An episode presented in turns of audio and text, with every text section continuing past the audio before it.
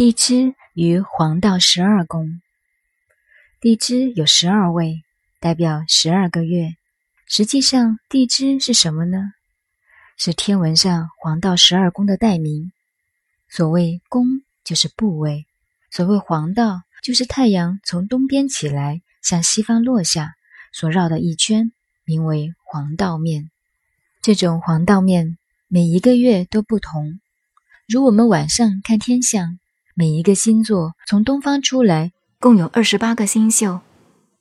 天文的知识在上古时我们中国最发达，而这二十八宿在黄道面上每个月的部位都不同，于是依据这个现象，抽象的归纳为十二个部位，用十二个字来表示。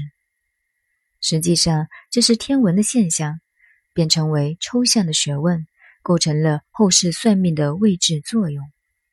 这一套学问现在看起来很简单，但真正用心探究，其中的学问甚多，也可见我们上古时老祖宗的文化智慧、科学哲学都发达到最高最高点。